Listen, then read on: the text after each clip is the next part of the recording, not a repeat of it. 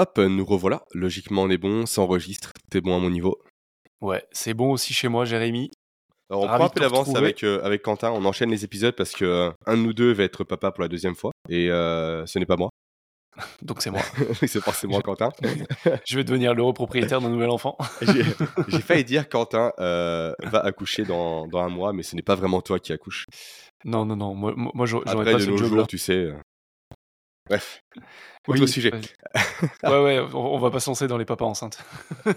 Pourquoi pas créer un podcast privé euh, à l'occasion sur euh, le fond de nos pensées. Bref, alors, euh, comment vas-tu, Quentin? Bah écoute, ça va. Ça va, ça va. Tu vois, comme on disait, c'est le temps de prendre l'avance. On le disait en off. Parce que d'ici, entre deux semaines et, et un mois, il y a le deuxième qui arrive. Yes. Donc on est en plein justement dans cette organisation du, euh, du papa, du, de l'entreprise. Comment est-ce que je gère ça? Comment est-ce que je vais bosser? Est-ce que tu veux en parler? C'est bête, mais on voulait faire un sujet spécial euh, fixation d'objectifs. Pourquoi pas faire ça juste après? Et parler organisation. On a déjà fait un épisode par rapport à ça. Ouais. Mais comment toi tu prépares là? Parce que tu as déjà eu un enfant, là c'est le deuxième. Ouais. Donc comment tu te prépares aujourd'hui avec Apolline à recevoir un deuxième enfant? À recevoir, entre guillemets, c'est pas une livraison par la poste, mais. Eh ben, bah, franchement, tu vois, c'est c'est marrant que. Enfin, c'est marrant. Ça va être intéressant comme épisode. Parce que. euh, toi, je sais que tu voulais parler de la fixation des objectifs au niveau des neurosciences. On Moi, fera je suis en ça pour train le prochain. Depuis, de- depuis, depuis six mois, je suis en train de changer radicalement ma, mon rapport aux objectifs. Ok. Et à plus se fixer des intentions et des moyens derrière. Et plus du tout me fixer d'objectifs à atteindre. Je suis D'accord, beaucoup plus à essayer d'aller dans, dans le flow. Donc c'est intéressant. Je me concentre beaucoup plus sur les, euh, sur les actions quotidiennes que je mène sans me fixer d'objectifs de CA, sans me fixer d'objectifs de euh, je dois contacter tant de clients.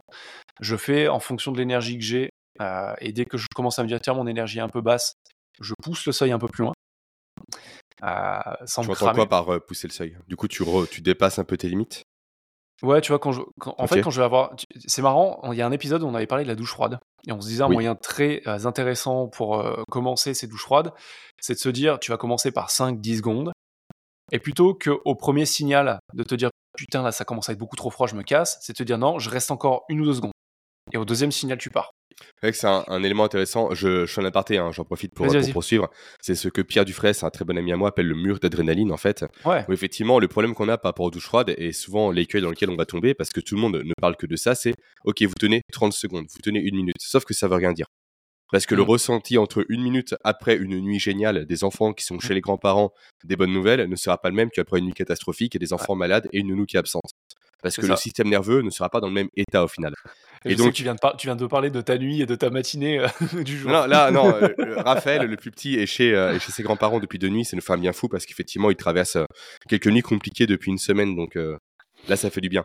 Mais effectivement, tout ça pour dire que plutôt que de raisonner en termes de temps, il est mieux de raisonner en termes de, en termes de mur d'adrénaline. Grosso modo, combien de fois mon corps me dit il faut que tu partes C'est pas agréable, casse-toi. Et Hmm. ça, l'écouter, moi, j'aime bien préconiser cinq fois.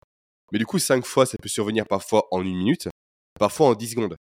c'est ça. Mais peu importe, parce que du coup, vu qu'on s'écoute, en fait, on est vraiment aligné par rapport aux capacités adaptatives actuelles de notre corps.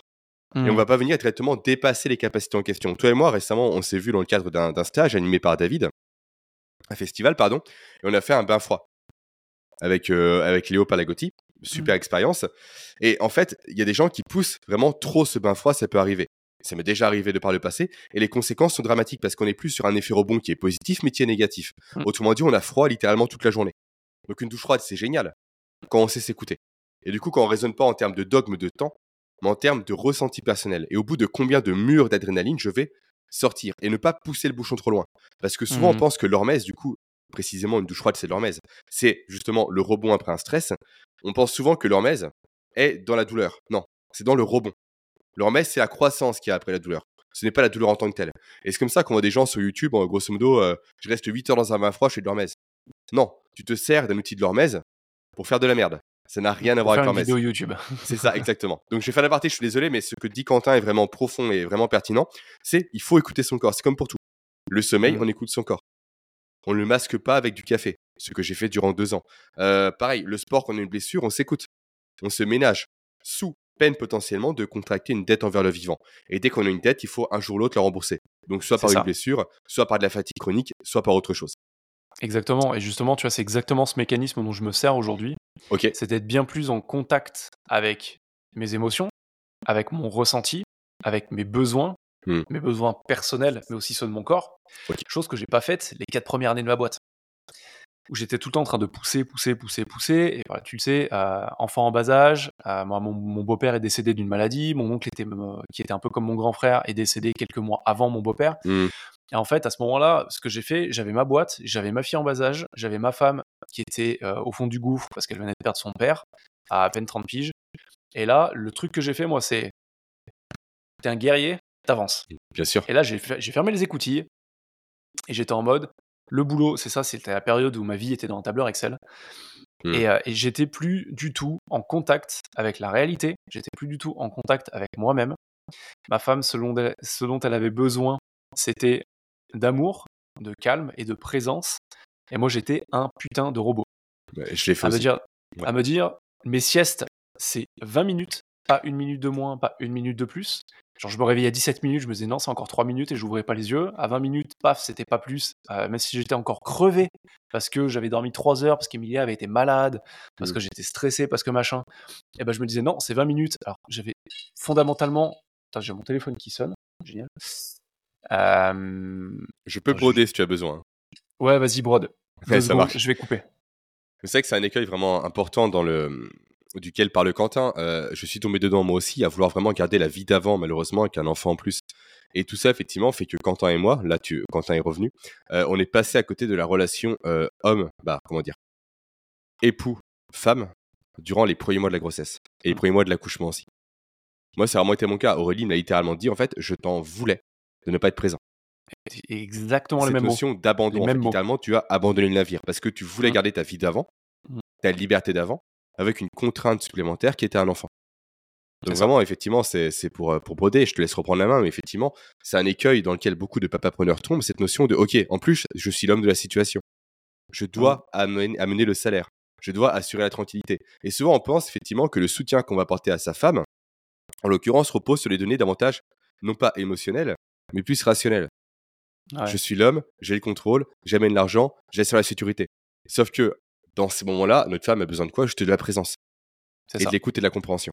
Et de la vraie présence. Et de la, la vraie présence, présence. physique. Parce que pendant un moment, elle me reprochait de dire Mais t'es jamais là. Et je disais Mais t'es malade. Euh, c'est pas possible. Tu toujours piqué au vif sur ses retours en disant C'est absolument pas vrai. Euh, tu connais, toi, des entrepreneurs qui commencent à bosser à 9h, qui finissent à 17h tous les jours parce que justement, je vais être présent pour toi, je vais être présent pour ma fille. Mais si de 7h à 9h, t'es présent physiquement, mais que, dans- mais que t'es sûr. sur les nerfs, parce que t'es déjà dans ta tête, on te dit putain, je devrais bosser, je devrais faire ci, après il faut que je fasse ça, j'ai tel call à faire, puis j'ai tel client à telle heure. Et à 17h, tu te forces à être présent parce que tu dis je suis un homme de parole. L'intégrité, c'est bien. C'est hyper important, c'est un truc que je travaille avec tous mes clients, que je travaille pour moi-même de Mm. plus en plus. On n'a qu'une seule chose, ce sont nos mots. Mais si à 17h, t'es là sur le canapé, en train de lire une histoire à ta fille, et que tu lis trois fois la même phrase, parce que t'es en train de penser à ce que t'aurais dû faire, ce que t'as pas fait ou ce que tu dois faire le lendemain, c'est pas de la présence. Non. Et tu vois, toute cette pression qu'on se met, euh, ça a fait que moi, ça m'a amené à un burn-out au bout euh, de deux ans et demi d'entrepreneuriat. Euh, et après, à des épisodes de gros, gros down Mhm. récurrents. Moi, j'ai une tendance à la dépression, c'est assez familial. Je sais qu'il y, y a un facteur génétique qui joue chez pas mal de personnes. Et que ce soit mon oncle, mon grand-père, euh, ma tante, euh, mon père, mon grand-père, euh, des comtés paternels et maternels, il y, a, il y a des épisodes dépressifs réguliers. Et sans de, ce soit de très très grosses dépressions, mais on a, on a plutôt très vite le vague à l'âme, tu vois. Mhm. Et, et ce qui est marrant, c'est que quand tu regardes, ce sont des personnes qui travaillent énormément, qui s'écoutent très peu, et qui ont cette idée de se dire on avance, on fait les choses, on est des hommes, tu vois. Et ça, je l'ai fait euh, un peu toute ma vie, mais avant, je me posais moins de questions. Les trois dernières années, justement, à être tout le temps focalisé sur des cibles. Il faut que je contacte tant de prospects, il faut que je signe autant de clients, il faut que je fasse tant de chiffre d'affaires. Je veux passer cette putain de barre des 10 000 euros par mois, qui est juste une barre, un chiffre noté comme ça en l'air pour l'ego. Parce que fondamentalement, j'ai pas envie, j'ai pas besoin, là où je vis, avec le train de vie que j'ai actuellement, sachant que je suis propriétaire de mon appart et tout, de 10 000 balles par mois. C'est- un truc totalement arbitraire. Ouais, c'est comme en musculation, la barre des 100 kilos développé couché. C'est ça, Que tu exactement. veux passer, quitte à te blesser. Et- exactement. Même si tu- moi j'ai commencé la musculation à la passe en cash, mais ça c'est autre chose. Ouais, toi, t'as commencé à 120 direct, c'était facile. Non, juste 100, juste 100. La muscu Réellement, j'ai commencé à 100. Et ouais.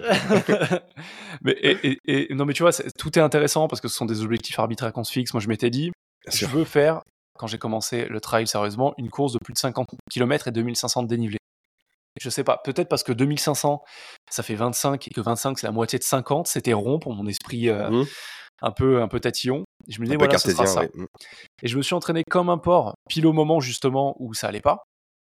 Euh, ça allait pas dans mon couple, ça allait pas dans ma vie, parce qu'il y avait des décès, il y avait la maladie, c'était le Covid, le business tournait comme vraiment à la limite de ce que je voulais, mais, euh, mais moi je me sentais mal. Et je faisais que courir, courir, courir, courir, courir, courir. Tu vois, toujours plus, ça me fixait, ce sera tel objectif et je le ferai en tant de temps, alors c'était ma première grosse course. Et je me fixais déjà des ambitions de temps qui étaient euh, pas démesurées, qui étaient atteignables, mais où j'allais me faire mal. Et le résultat, c'est que je me suis blessé. Le résultat, c'est que cette blessure, je l'ai adorée au final. Parce que ça m'a donné une raison de plus courir.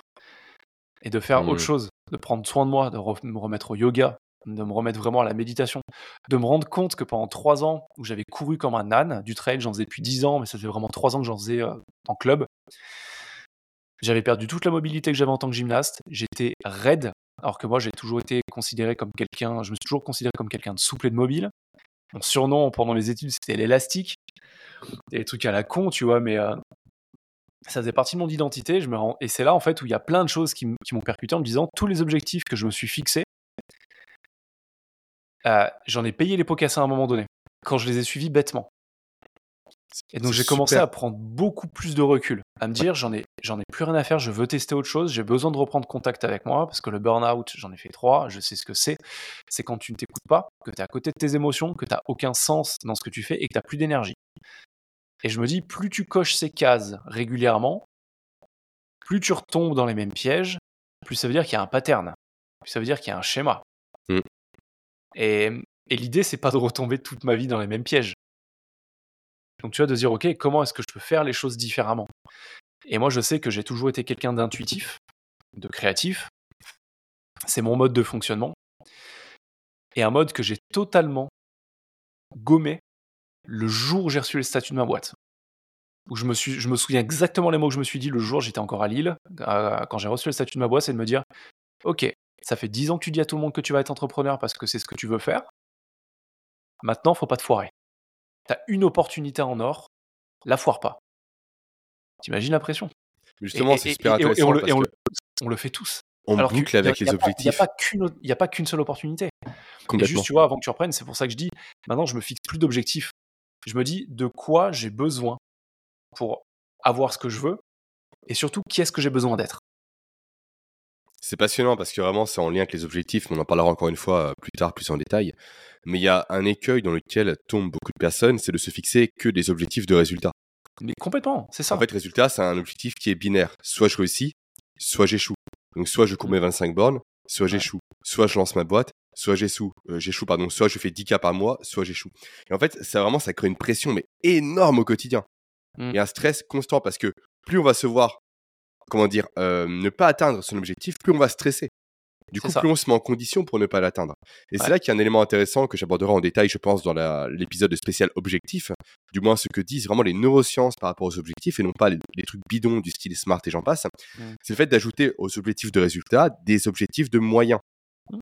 À savoir, en fait, qu'est-ce qui va me permettre, durant le processus, de cheminer vers le résultat. Et ça, c'est passionnant. Pourquoi? Parce que grâce à ça, on vient constamment être en mode croissance. Par exemple, je veux apprendre, euh, bah, typiquement à courir, comme tu l'as dit, 25 bornes. Ok, ça c'est l'objectif de, de résultat final. Maintenant, en moyen, qu'est-ce qu'on a? Par exemple, on a bossé sur ma respiration. C'est un objectif. Comprendre l'alimentation, me former par rapport à ça. Ça, c'est également un autre objectif de moyen. Euh, travailler ma foulée. Même chose. Et du coup, typiquement, comme tu l'as dit, toi, un jour, tu as fait l'entraînement de trop qui t'a conduit à la blessure. Quand on comprend cette notion de résultat versus moyen et quand on comprend son corps, quand on sait l'écouter, on peut se dire, OK, là, je suis un peu sur le fil du rasoir. Je ne vais pas courir. Par contre, je peux bosser typiquement l'atteinte de mon but par ma respiration. Ouais. Donc, je fais une séance de respiration. On peut compenser tout simplement son entraînement, ce qui ne crée pas de frustration, ce qui préserve le corps et on progresse réellement par rapport à ça. Parce que sa respiration, on va la voir progresser jour après jour. Il n'y a pas d'attente par rapport à ça. Donc on se Ouais. voit s'améliorer, on se voit, on a la récompense au final. Et si jamais on n'atteint pas les 25 bornes, si on cale malheureusement, on se loupe à 20 bornes, c'est pas grave. On respire mieux, on a une meilleure foulée, on comprend mieux son alimentation, on sait comment récupérer plus efficacement. Donc on en tire réellement Ouais. profit et bénéfice. Et en plus, ces éléments qu'on a développés là, respiration, récupération ou autre, alimentation, on peut le développer et donc, comment dire, le, le transposer à d'autres domaines. Donc on progresse sur plusieurs pans de notre vie. Complètement.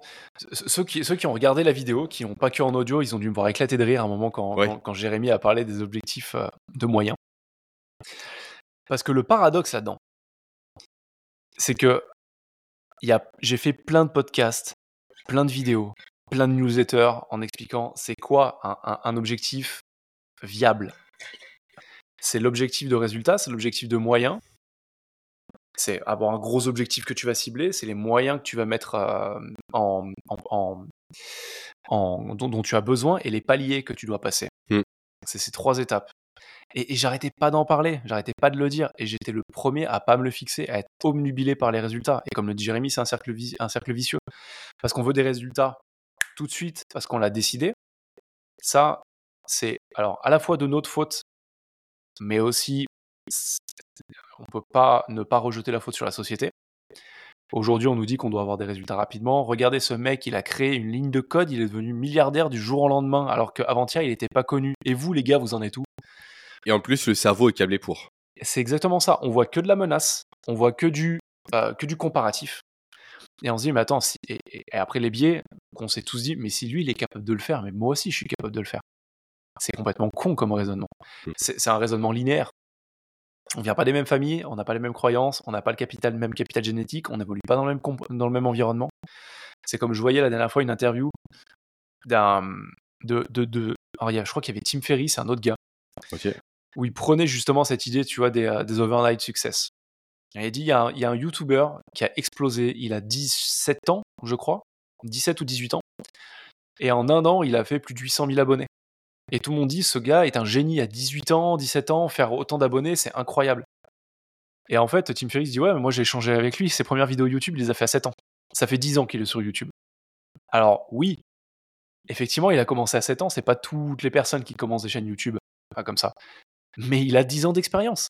Mm. Il, il, il a pas percé comme ça du jour au lendemain, ça fait 10 ans qu'il fait des putains de vidéos sur YouTube. Alors, de une, il a 10 ans d'expérience, et de deux, on voit pas les personnes qui n'ont pas survécu. Le biais du survivant. On voit que lui. À côté, tu as ça. des milliers de gamins qui ont commencé à 7 ans, mais peut-être même à 5 ans, j'en sais rien, et qui ont échoué.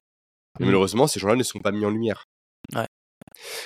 Et donc, pour revenir à Papa Preneur et à la question initiale, comment est-ce que je me prépare à l'arrivée de ce second enfant euh, De manière beaucoup plus flexible, on a raisonné qu'en termes de moyens et on a mis des limites, Ok. tu vois, avec Apolline. Comme je te disais en off, ça fait six mois à peu près qu'on a un peu la bouge avec Apolline, qu'on veut partir potentiellement à l'étranger. Et, euh, et on s'est fixé des limites en se disant, ok, on s'interdit de réfléchir à tout ça tant que bébé numéro 2 n'est pas arrivé. Hmm. De quoi est-ce qu'on a besoin pour pas répéter les mêmes conneries qu'on a faites la première fois? On a besoin d'être en forme. On a besoin d'être dans un endroit où on se sent bien. On a besoin, après, matériellement, de ça, ça, ça, ça et ça. Et on s'est pas bien plus préparé que ça. Tu vois, on a vu, on, enfin, tu vois, on a vu qu'on n'a même pas fait de cours de préparation à l'accouchement. Ok. Parce que j'ai fait lire des bouquins sur la respiration à peau. Parce que elle fait d'autres choses à côté, du yoga, des choses et tout, qui, qui changent de la première fois, parce qu'on s'est rendu compte que les premiers cours de préparation à l'accouchement, nous, nous avaient pas spécialement parlé. Et on a testé différentes choses en s'ouvrant à de. euh, j'ai plus, plus le nom, mais où tu mets les mains sur le ventre de bébé, tu lui parles et tu lui dis à quel point tu es présent, tout ça, je sais plus comment ça s'appelle. Euh, Hmm. Et on On, l'a fait fait, aussi oui. on n'a pas du tout accroché, on en a fait deux séances, je dis ça me parle pas spécialement. Tu vois, en fait, on s'est ouvert en disant tiens, on- veut voir ce qui est disponible hors de ce qu'on a fait la première fois. Sans se dire, mais nous la première fois c'était un peu spécial parce qu'Apo était enceinte, on habitait à Lille, en cours de grossesse on a décidé de déménager euh, là où on habite actuellement dans la Drôme, on s'est marié un mois avant, euh, on a déménagé un mois avant l'arrivée de la petite, Ok. Et on s'est marié deux semaines avant l'arrivée de la petite, trois semaines avant l'arrivée de la petite. En fait, on avait tout enchaîné, tout était sur Mm. tableur Excel. Tout était ta ta ta Ouais. ta. C'était dans les trucs et tout. On avançait, on déroulait. Moi, en parallèle, je transférais ma boîte euh, du RCS de Lille au RCS de la Drôme. Tous les trucs en parallèle. Tout avait roulé. Tout le monde disait ah, Vous êtes incroyable, vous êtes incroyaux. Euh, on ne sait pas comment vous arrivez à faire tout ça. Et nous, ça roulait, on avançait en mode bulldozer. Mais voilà, un, bulldozer, quand il a plus d'essence, il sert à rien. Quoi. Il a beau avoir des roues de 8 mètres et être immense, il sert à que dalle. Quoi. Mmh. Il prend la rouille, euh, il devient faible et il sert plus à rien. Et nous, c'était pareil. Il y, a, eu l'arrivée, six mois après. Moi, je commençais vraiment à tirer, à courir dans tous les sens. Euh, j'ai changé, j'ai pivoté mon business. Et, euh, deux ans après la, naissance de la petite, j'étais au fond du trou. Parce que pendant trois ans, à pas m'écouter. Et aujourd'hui, donc tu vois, c'est ça. Je me dis avec Apolline, on a décidé de s'écouter, de se dire on a besoin de quoi. Apolline, elle a fait un gros postpartum. Euh, enfin, dans le sens, tout le monde fait un postpartum, toutes les femmes font un postpartum, mais dans le sens, ça a fait une grosse dépression qui a duré quasiment un an. Parce que son père était malade, parce que tout ça, parce qu'on déménageait de Lille, on avait déménagé d'une ville qu'on aimait. On n'est pas descendu par euh, parce qu'on en avait marre, on est descendu par raison, parce qu'on est les deux aînés de la famille, que c'était la première petite fille, tout ça. En fait, tu vois, on s'est vachement oublié pendant pas mal de temps. Et c'est pour ça que la prévision de cette, euh, cette, grossesse, elle est vraiment beaucoup plus basée sur les, nos émotions, sur ce qu'on ressent. Moi, je me dis, j'ai besoin d'être calme, j'ai besoin d'être serein, j'ai besoin d'être en forme. J'ai besoin d'être euh, en paix avec, euh, avec Emilia. J'ai envie que nous, le couple, soit le plus solide possible avant l'arrivée du second. Parce qu'on sait à quel point ça peut vite foutre le bordel, un deuxième. Et donc, tu vois, même pour le business, j'adopte ça. Tu parlais du festival Limitless qu'on a fait là, il, y a, il y a deux semaines. Ça va super vite. J'ai fait une conférence, un workshop de deux heures, et j'ai volontairement pas voulu le préparer. Et ça fait six mois que je ne prévois plus, je ne prépare plus mes interventions. Parce que je pars du principe que là où je suis bon, c'est dans l'improvisation. Alors il y a de la casse des fois. Là, c'était un beau chaos bordélique, ma, ma conférence. Mais, euh, mais en fait, c'est mon mode de fonctionnement qui, qui va s'améliorer avec le temps. Mais je suis beaucoup plus dans cet objectif unique de reprendre contact avec qui je suis, avec mes émotions, avec mon ressenti, parce qu'en fait, c'est ce qui est le plus important. Si t'es pas carré avec ça, euh, tu repasses vite après en mode machine, en mode robot. Et tu vois, j'ai pas envie de, réitérer les mêmes conneries que j'ai faites, euh, que j'ai commises dont j'ai payé l'addition plus d'une fois euh, lors de la naissance d'Emilia. Oui, comme tu l'as dit, en plus, euh, il est capital que tu sois présent et réellement présent pour Emilia, pour ta femme, parce qu'une concurrence va se mettre en place entre ta fille et ton futur enfant. Et ça va être très dur à gérer si tu n'es pas présent. C'est ça. Moi, c'était ma plus grosse crainte. Hein. La question que je me posais, et en plus, c'est vrai que je fais du journaling, comme tu le sais très bien, j'écris tous les jours mes pensées, mes réflexions, mes échecs, mes réussites. Et les, vraiment, tout ce qui me taraudait avant la naissance de Raphaël, c'est comment je pourrais aimer un enfant autant que j'aime déjà mon premier fils. C'est fou ça. Et ça, c'est une vraie question vraiment qui me disait, mais comment je peux faire ça Comment c'est mmh. possible de faire ça? Et tu vois effectivement que, que, ça va arriver. Tu le vivras toi aussi d'ici quelques mois et tu verras à quel point c'est génial. Mais tu verras aussi du coup à quel point les enfants se déchirent entre eux pour la présence, notamment de leur maman. Mmh. Et c'est très compliqué parce que nous, Nathan étant très sensible, Nathan mon plus grand, euh, vraiment souffre du fait que Aurélie passe beaucoup de temps avec Raphaël. Parce que Raphaël a encore n'a que deux ans, il vient de les avoir, et deux ans, tu es très dépendant de ta maman encore. Vraiment, c'est ta référence, c'est ta ressource. Même si Raphaël est davantage tourné, euh, entre guillemets, vers les hommes, parce qu'il préfère ses grands-pères à ses grands-mères, et il est très souvent vers moi. Mais néanmoins, reste le fait que c'est l'instinct vraiment qui parle. Dès qu'il y a une blessure, une douleur, il va vers sa maman. Et du mmh. coup, dès lors que ça arrive, Nathan cherche à entraver son chemin à le pousser, à le bloquer, etc. Ou à se précipiter vers sa maman directement avant que Raphaël puisse le faire. S'ensuit ah, des batailles, des guerres et j'en passe. Et forcément, s'il y a guerre, il y a attaque de l'un envers l'autre. Raphaël mmh. en fait parfois plus ses frais, donc Aurélie prend Raphaël, ce qui renforce le ressentiment de Nathan. Mmh. Voilà, c'est vrai que, comme tu l'as dit, en fait, au début, je me rappelle quand j'étais euh, solo papa, j'avais qu'un seul enfant. Euh, sur un forum euh, de, musculation euh, tenu par Ikoya. Je dis j'attends mon deuxième fils, etc. Je sais pas comment ça va se passer niveau entraînement. Et un mec m'a dit à l'époque tu verras un ou deux ça change rien. Je hais cette personne. Parce que, parce que, parce que entre 1 et 2, ça change littéralement tout. Autant je pense qu'entre 2 et 3, le changement en termes de relation n'est pas spécialement important. C'est plus au niveau logistique par contre. parce que quand tu passes à 3 changé parce qu'il s'occupait pas des enfants. ouais, c'est possible. tu vois, parce que à 3 effectivement, tu là par contre en 3 enfants, je parle il faut que tu changes de voiture, de logement. Mais vraiment, entre un enfant et deux enfants, ça change vraiment tout. Là, typiquement, c'est des Corélie. Euh, ça fait euh, hier euh, matin, Jusqu'à fin d'après-midi, on avait que Nathan et non pas Raphaël en termes de charge mentale, mais ça n'a rien à voir. L'apaisement, c'est vraiment merveilleux. En plus, Nathan est autonome de plus en plus. Mmh. Donc tu peux te dire, ok, maintenant il peut gérer le fait de débarrasser la table, il mange tout seul, il fait ce qu'il a à faire. Mais quand tu retournes avec un enfant, c'est très compliqué. Et je dis pas ça pour te faire peur, parce que c'est un passage par lequel passer, effectivement. Mais bien juste sûr. que cette notion de présence, en fait, tu peux moins te permettre avec un deuxième enfant de vouloir garder ta vie de célibataire. Mmh. Encore plus qu'avec un premier. Parce que là, ça ajoute effectivement la relation entre les deux enfants qui n'était pas présente avant. Et en plus, deux enfants, il faut deux adultes.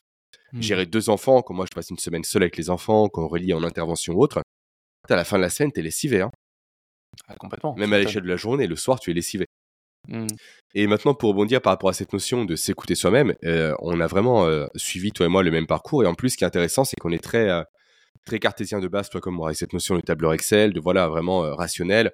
Les naturopathes, c'est des mangeurs de graines, c'est que des conneries, etc. C'est ésotérique. Pendant très longtemps, j'ai vraiment jugé très fort ces gens-là. Et maintenant, je me forme moi-même à la naturopathie. Donc, j'ai fait un chemin juste démentiel en peu de temps. Mais vraiment, cette notion de ressenti est capitale. Et en Mmh. plus, pour des sportifs comme nous, parce que tu as été sportif à un, à un bon niveau, moi, de mon côté, j'ai fait du rugby aussi, des compétitions qui étaient nationales. J'avais pas un très gros niveau, mais j'avais un niveau. J'ai fait de la musculation depuis que j'ai euh, 17 ans. J'ai fait du karaté à partir de 3 ans.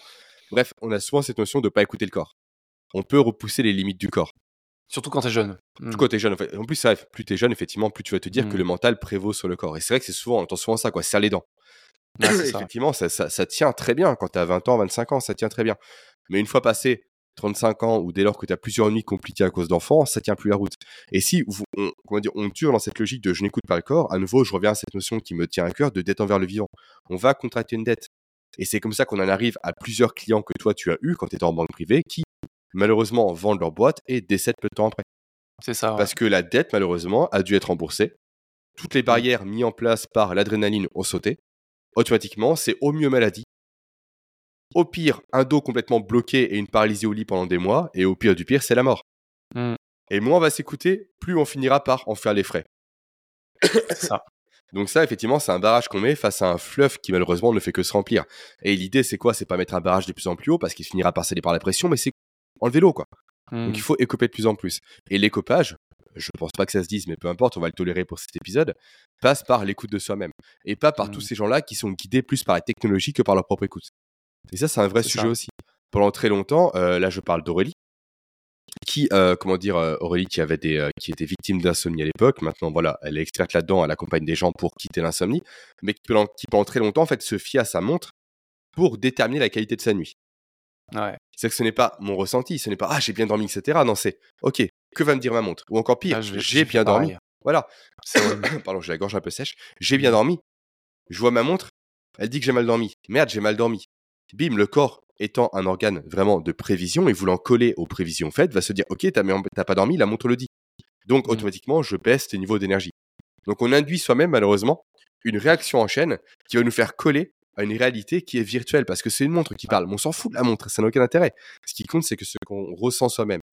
Je pars un peu dans tous les sens, j'en ai conscience, mais Non, mais c'est hyper intéressant. ça pour dire que tu as entièrement raison à vouloir te reconnecter à toi et vraiment prendre potentiellement une pause de plusieurs semaines pour justement profiter de ta famille, voir ton Mm. enfant. Et mine de rien, plus tu vas être vers ton futur enfant, qui est un garçon, sauf Ah, erreur, je ne c'est sais pas. ça. Non, On je ne sais pas. putain, on dit, on le bébé, c'est- c'est c'est comme Emilia, on ne sait pas.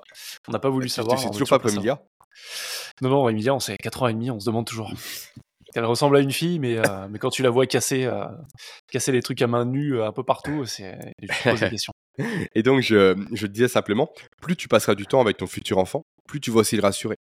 Parce que Ouais, bien sûr. qu'a besoin un enfant de cet âge-là, de ses 0 à 2 ans, c'est de deux choses, de sommeil et de protection.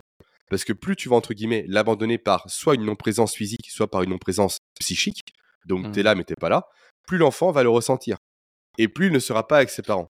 Donc plus il va s'inquiéter, plus il va produire du cortisol, moins il va dormir, plus ça va t'énerver, moins tu auras d'énergie, plus tu voudras bosser, donc plus il va le ressentir, moins il va dormir. Et c'est comme ça qu'avec Nathan, entre autres, il n'y a pas que ce facteur-là, a plusieurs facteurs ont été réunis, euh, c'est comme ça qu'avec Nathan, on a passé deux ans à ne pas dormir. Ah, pareil. Il s'est passé exactement la même chose. Il n'y a pas que ce facteur-là, il y en a plein d'autres qui ont été vraiment Mhm. prépondérants, mais c'est un des facteurs potentiellement qui a renforcé le truc parce que je sens pas la présence de mon père qui est là. L'élément protecteur, vraiment, bah, c'est comme pour un enfant et son doudou. Un enfant se fait mal, il veut un doudou. Un enfant qui a besoin de réconfort veut ses parents. Si les parents sont pas là, le stress s'accentue, les conséquences sont dramatiques et même le développement de l'enfant en fait les frais. Ouais, complètement.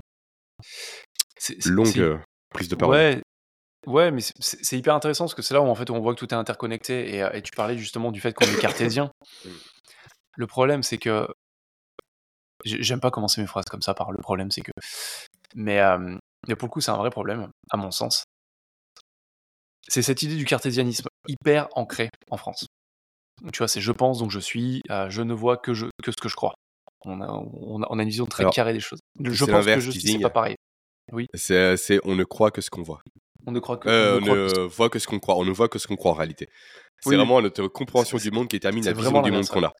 Et justement, aujourd'hui, nous, la vision du monde qu'on a, notamment dans les pays latins, beaucoup en France, c'est cet esprit euh, de René Descartes, du cartésianisme, où on a volontairement scindé euh, la tête et le corps. Donc euh, l'esprit, les émotions et notre corps. Alors on sait que tout est bien plus complexe. On sait que tout est intriqué. Que quand ça va pas dans la tête, le corps ne va pas. Que quand le, le corps ne va pas, le mental ne va pas. Et c'est pour ça que des raisonnements à la con en disant serre les dents, ça va passer, c'est qu'une question de mental. C'est pas vrai. Quand je me suis fait la cheville, je me souviens que quand je suis revenu au club, j'avais la cheville qui était violette, le pied qui était plat, j'avais plus d'espace entre mes orteils. Et il y a quand même deux nanas qui font de l'ultra trail et un gars qui fait de l'ultra euh, euh, avec qui je m'entraînais qui me disent Ah, c'est bon, tu sais quoi, la course elle est dans 5 jours. Tu mets un bon strap, tu serres les dents, t'y vas. J'ai entendu ça, je fais Mais vous êtes débile Parce que, ah oui, peut-être que si je serre les dents, je vais le faire, sauf qu'après ça veut dire opération et je, je pose plus le pied par terre pendant 3 ans. C'est stupide. Et il y a encore beaucoup de réflexions comme ça. T'inquiète pas, serre les dents, ça passe. Oui, mais sur le long terme. C'est quoi l'idée du long terme? Et c'est pour ça qu'aujourd'hui, je suis beaucoup plus dans cette fluidité. La fluidité mentale, la fluidité dans le sport. D'être beaucoup plus vis- vis-à-vis de mon ressenti. Avant, quand j'étais dans le dur à la salle de sport, je me disais, c'est pas grave, t'es dans le dur, ok, redouble d'intensité. Vendredi, je te le disais ce matin là par message, je m'étais entraîné tous les jours de la semaine, parce que je me sentais super bien. Et vendredi, je me dis, euh, j'avais fait deux sorties vélo, j'avais fait que, fait que deux, deux séances de muscu. Vendredi, allez go, dernière séance, et là on va faire un, entraînement euh, complet. Quand je dis complet, c'est corps entier, hein, je vais pas cibler euh, telle ou telle chaîne euh, musculaire. J'en ai chié. Pourtant, j'étais super motivé. J'arrive, je vois, le, je, le coach et tout, je parle avec lui. il me dit Ah, ça va, t'as la forme Quentin et tout? Je suis là, aujourd'hui, je me sens bien, j'y vais. Première série, j'avais pas de force. Deuxième série, j'avais pas de peps. Et j'ai senti mon niveau d'énergie qui a fait. Qui s'est effondré très rapidement.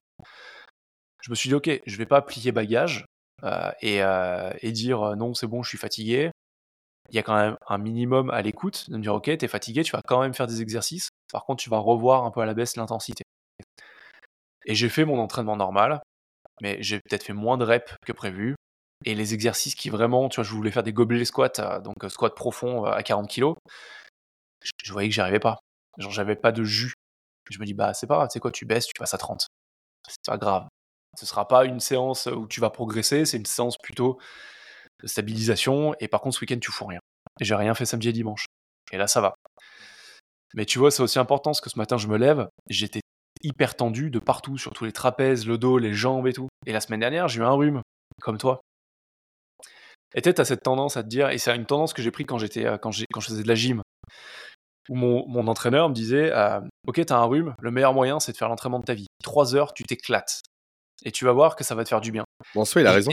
Et, c'est vrai, c'est vrai. Parce qu'en fait, t'as Mais- que du cortisol qui est anti-inflammatoire. Mais mais quand tu fais ça pendant des années, quand Mais tu même, fais ça même pendant si des c'est une seule fois, en fait, dès qu'il Ah passe, ouais. t'es mort, quoi. Mais euh, Et, et- et en fait, j'ai encore beaucoup, des fois, ce, ce truc ancré de se dire, euh, tu sais quoi, une bonne suée où je vais me savate et, et ça passe. J'ai fait ça lundi, mardi, mercredi et je me sentais mieux. J'arrivais mieux à respirer, le nez moins bouché, tout ça. Je passais des nuits euh, à Pauline trois fois elle s'élevait parce que la petite, elle faisait des. euh, et, là, et là, tu vois le père irresponsable, hein, la- ma femme enceinte de 8 mois qui est obligée de se lever en pleine nuit parce que moi, je ronfle comme pas possible. parce que j'ai des choses profite. normalement qui n'arrive jamais. Et, euh, et parce que tu pousses, tu pousses, tu pousses. Et t'as encore des choses, tu vois, des traditions toxiques, comme j'aime bien appeler. Des traditions toxiques qui sont ancrées en toi et que tu continues à faire alors que tu sais que ça, ça, ça a aucun intérêt. C'est Ça pour ça fait, qu'aujourd'hui, là, mon rapport aux objectifs a vraiment changé, tu vois. Ouais, mais ça fait quoi Deux choses, euh, deux choses chez moi que je vais partager? Euh, cette notion de s'écouter, euh, comme tu le sais, j'ai passé une semaine chez Pierre Dufresne avec euh, plusieurs amis à moi. Ouais. Euh, tous des sportifs de haut niveau. Hein. T'as des combattants, t'as un mec qui est euh, préparateur physique de stars euh, hollywoodiennes, etc. Donc euh, on, on s'est mis vraiment des gros tarifs en termes de sport euh, notamment des marches de 1h30 avec euh, du port de charge de 50 kg. Bref, vraiment un truc vraiment barbare de chez barbare. Et euh, le dernier jour avant que je parte, on était rincés. On s'est écouté, on n'a rien foutu de la journée. C'était après-midi, console. Alors que de base, on est des, vraiment des gros sportifs, des mordus de sport et tout. Mais on sait s'écouter, on sait respecter le corps. Et on sait très bien que faire l'entraînement de trop aurait pu conduire à la blessure. Mm. Et toi, typiquement au festival de David, je te l'ai dit, le dernier jour, je me sens pas. Ouais. Je me sens pas pour l'atelier prévu par Mathieu, etc. Ça- non, je me sens pas. Là, je vais aller marcher avec Aurélie, on va se balader, on va vraiment être ensemble en tant que couple, ça va nous faire du bien. Et le fait est, il y a une blessure durant l'atelier. Mm. Pas la mienne, Mm. mais il y a eu une blessure.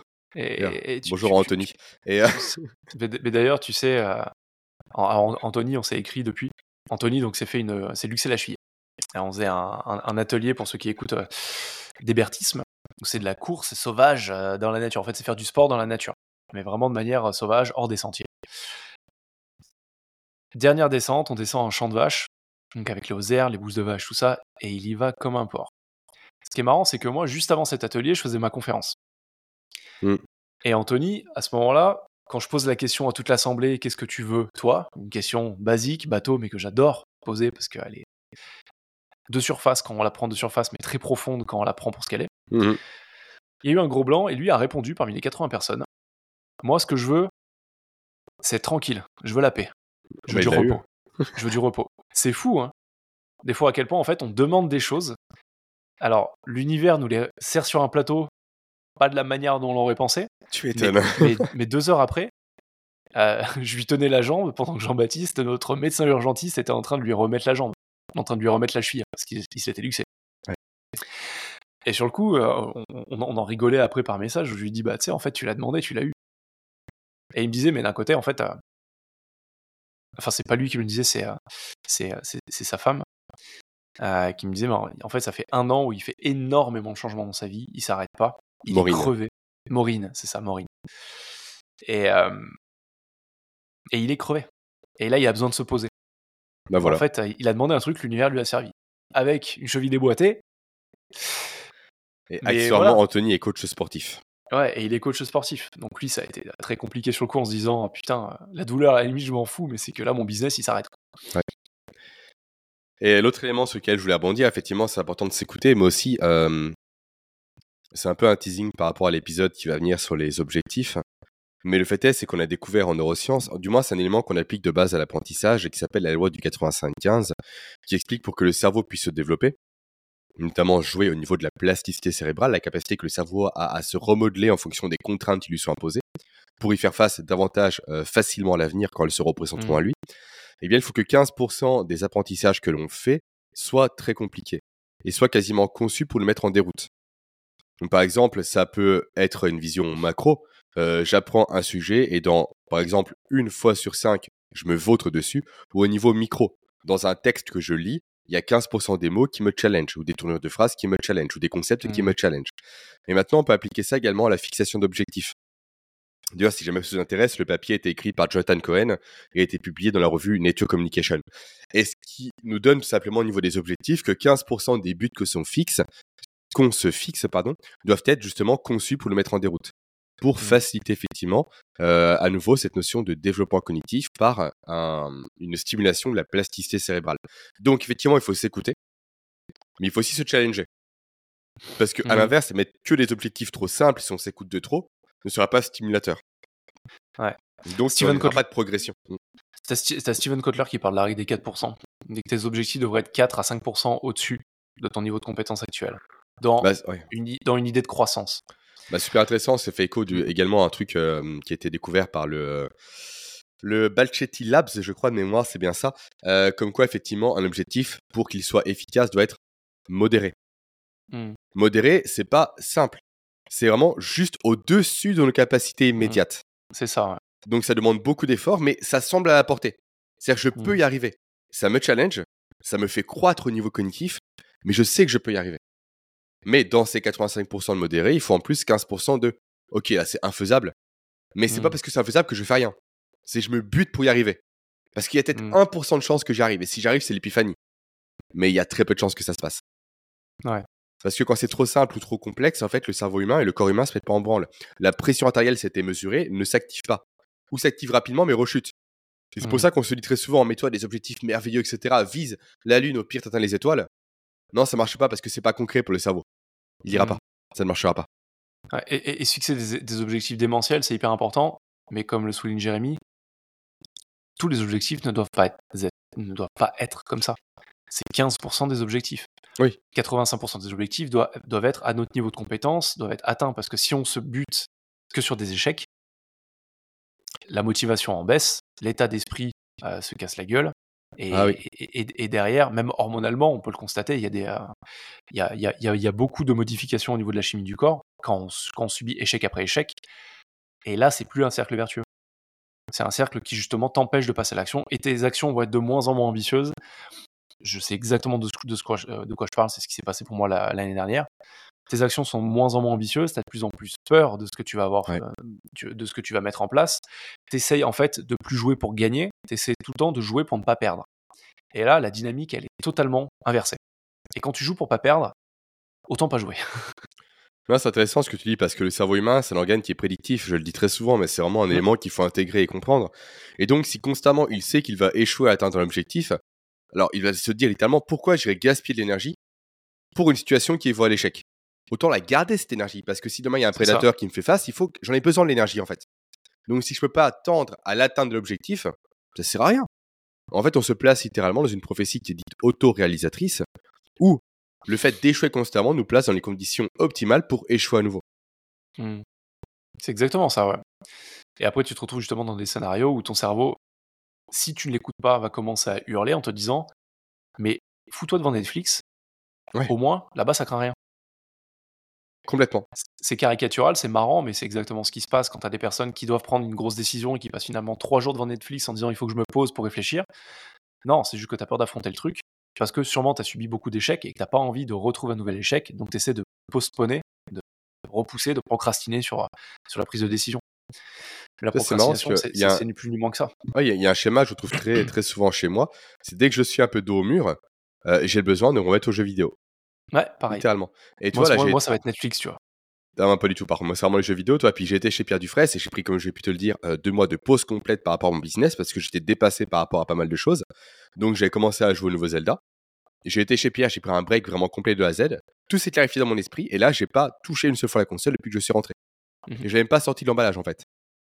Parce que j'ai plus du tout envie, parce que là, c'est mon business qui me drive. Et j'ai pas besoin de me mettre dans le virtuel pour, entre guillemets, Mhm. fuir le réel. Parce que c'est le cas, c'est une fuite du réel. Ouais. C'est marrant. Moi, ça se fait sur le niveau de la spiritualité, tu vois. Intéressant. je, médite, je médite énormément, je suis très intéressé par le bouddhisme, par, euh, par, par beaucoup de choses autour de ça. Et euh, et il y a des moments, c'est un fil rouge sur ma vie, sur les 15 dernières années. Et il y a des moments où, euh, effectivement, quand je suis dans des phases où je me sens challengé, je vais aller dans. Je vais, je vais donner un pouvoir à la spiritualité avec des attentes. Je vais pas parler du fait qu'ils ne sont pas rationnels, parce qu'on peut pas parler de rationalité dans le cadre de la spiritualité, on sait pas trop, mais, euh, mais je donne beaucoup plus de poids et je m'enferme dedans en disant tout va bien parce que je médite, parce que je suis calme, parce qu'il faut que j'arrive à tel niveau de, de réalisation de moi, d'éveil, Mhm. de machin, pour, pour arriver à tel truc.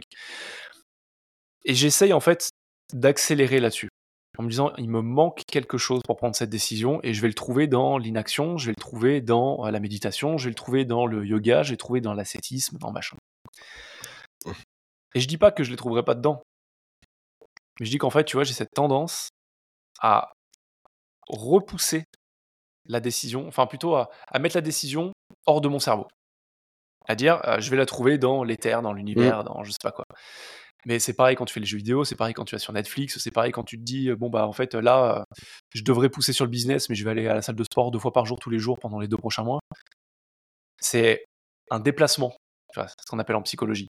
Tu as un problème, plutôt que de le confronter, tu vas déplacer tes actions pour éviter de répondre à ce problème, à cette situation. Et ça peut avoir, ça peut prendre plein plein de formes, de la plus évidente à la plus sournoise. C'est intéressant le parallèle que tu fais avec la méditation parce que très souvent on pense que les gens qui méditent beaucoup sont des gens vraiment capables de faire beaucoup de choses, d'être vraiment concentrés, tout et j'en passe, mais il y a un extrême à pas dépasser. Parce que la Mhm. méditation, c'est quoi? C'est l'espace qu'on appelle péripersonnel. C'est vraiment tout ce qui est à portée de main, pas plus, et nos ressentis physiologiques. Sauf que tout ça, c'est médié par quoi? Par la sérotonine. L'hormone de l'ego, l'hormone du jeu. Là, c'est moi, c'est mes ressentis, c'est mon personnel. Sauf que l'atteinte d'objectif est médiée par quoi? Par la dopamine, l'extérieur. Donc, si on est trop sur soi, on n'a pas non plus la motivation d'aller atteindre autre chose. Mmh. Parce qu'on est si bien envers soi-même qu'on n'a pas la, la plus-value à aller ailleurs. Et donc, vraiment, à fixer l'horizon pour se déplacer d'un point A à un point B pour Mmh. atteindre ce point B. Donc, Et- la dopamine, et- malheureusement, est en sous-production. Et, là, tu vois, tu abordes les choses vraiment sur un aspect euh, neuroscientifique. Mm. Moi, je l'aborde les choses sur un aspect bien plus spirituel qui va au-delà justement du corps. Mais ce qui est hyper intéressant, et ça je le répète très souvent parce que moi je suis tombé dans ce piège, euh, comme quasiment tout le monde, ça fait un parallèle avec ce que tu dis, c'est qu'il y en a beaucoup qui méditent pour se sentir bien, Mhm. mais on médite pas pour se sentir bien. On, on médite pour apprendre à se connaître. Ouais. Si on médite juste pour faire le calme, le vide et se sentir bien pendant l'espace de 20 minutes, c'est hyper bénéfique, c'est cool, ça fait du bien. Mais une fois que tu rouvres les yeux, t'es es de retour dans le monde réel. Moi, la manière dont j'aborde la méditation, c'est effectivement retrouver le calme, mais c'est pour faire face à moi-même. C'est pour découvrir mes biais, pour découvrir mes chemins de pensée, Mhm. pour découvrir qui je suis fondamentalement et mes modes opératoires. Et ça, c'est pas drôle, parce que tu fais face à la réalité. Et, et quand tu parles avec n'importe quel spécialiste de la méditation, n'importe quel expert, j'étais dans un temple bouddhiste là, il y a trois semaines, ils te le disent, c'est pas confortable la méditation. Et ça n'a pas pour objectif d'être confortable. Ouais. Le but, c'est d'avoir des moments où tu, tu reviens face à toi-même dans un monde qui est lié à la distraction. Mm. Sans pour autant oublier que tout ce travail que tu fais, c'est pour être bien dans ta vie, bien face à toi-même, bien dans tes pompes, mais aussi pour mieux servir les autres. Et tu vois, c'est le gros biais dans le monde du développement personnel. C'est que euh, on a tendance à le rendre beaucoup trop personnel.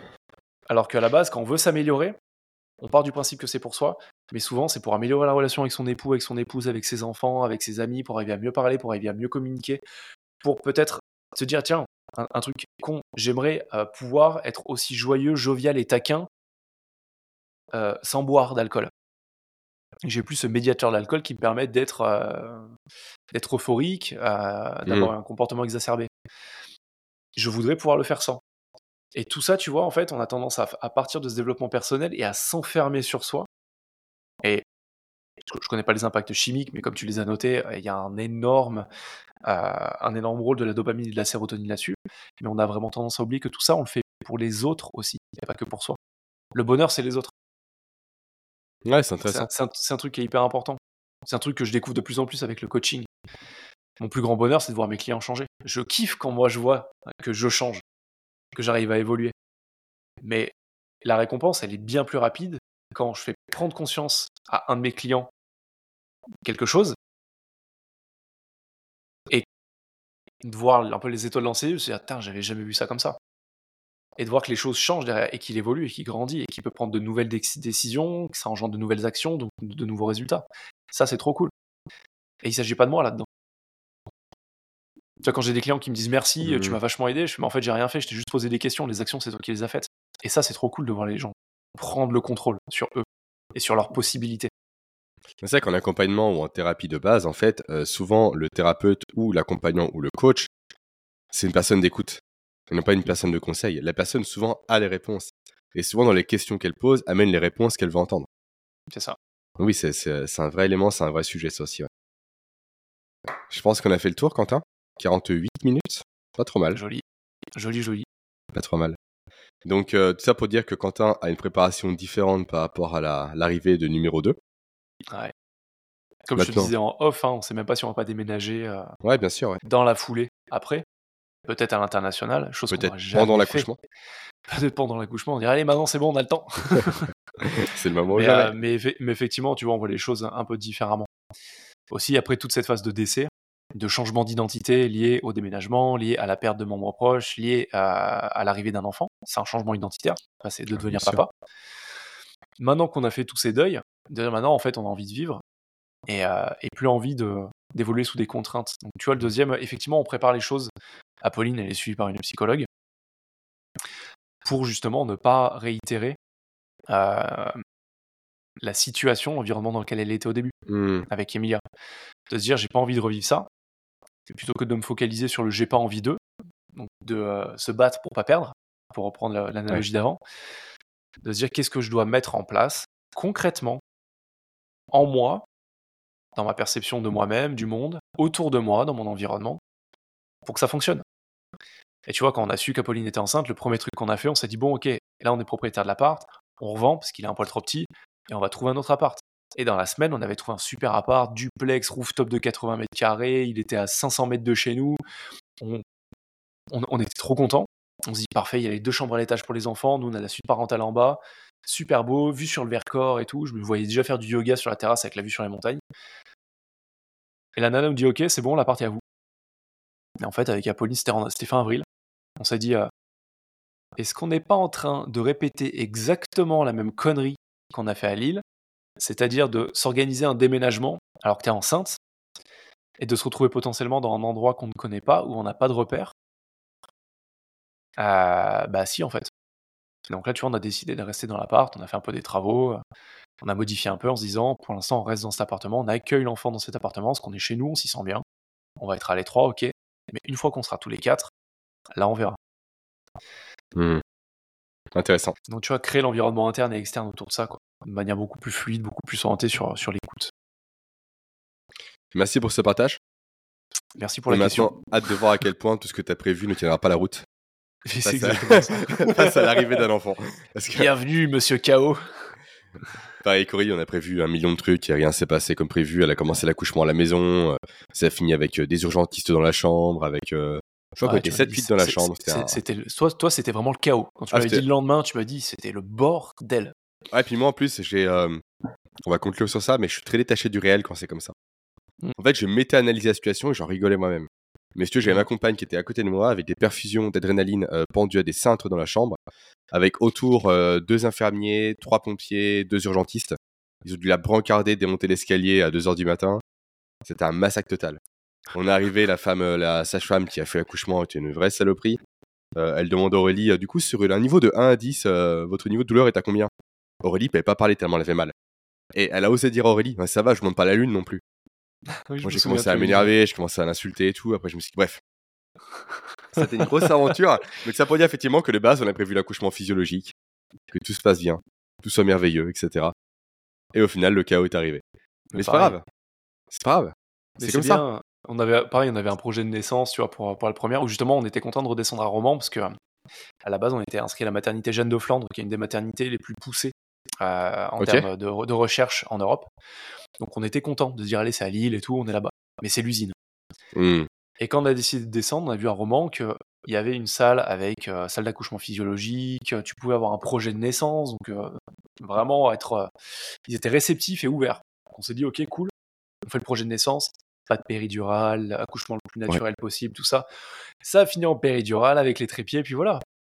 Mais voilà. il y a le projet. Moi, il y a le projet. Mais là, c'est pareil. Elle a refait un projet de naissance en disant.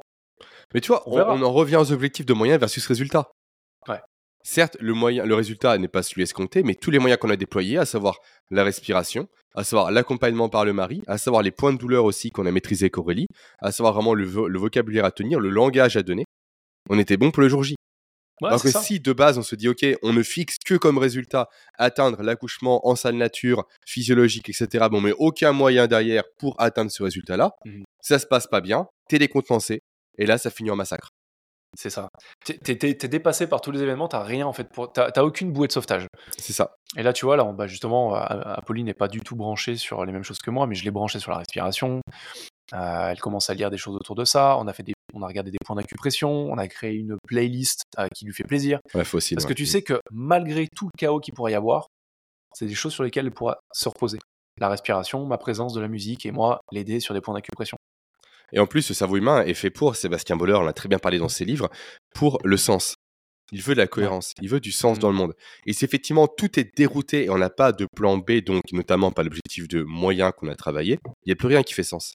Là, c'est la panique totale j'ai plus rien à quoi me raccrocher pour retrouver justement, on va dire, une horizon, un mmh. point d'ancrage.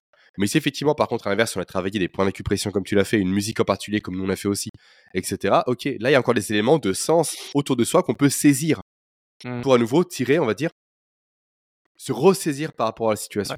Ça, je connais. Ça, je connais, je peux m'y raccrocher. C'est ça, exactement. Et ça te, ça te recrée un contact avec la réalité que tu Comme un enfant avec son doudou. C'est ça. Je suis ailleurs, il me faut mon doudou pour justement faire sens, parce que c'est une partie de mmh. moi, j'en ai besoin pour me rassurer. Mmh. Je pense qu'on est pas mal là. Ouais, super épisode. Yes. c'est beau de s'auto-congratuler comme ça. J'espère que vous prendrez autant de plaisir à l'écouter, euh, que vous avez pris autant de plaisir à l'écouter que nous, on, on en a eu à le tourner. c'est clair. Eh bien, passez une belle journée, puis logiquement à la semaine prochaine pour un, un futur épisode de Papa Preneur. Exactement. Prenez soin de vous. Allez, à plus. Ciao.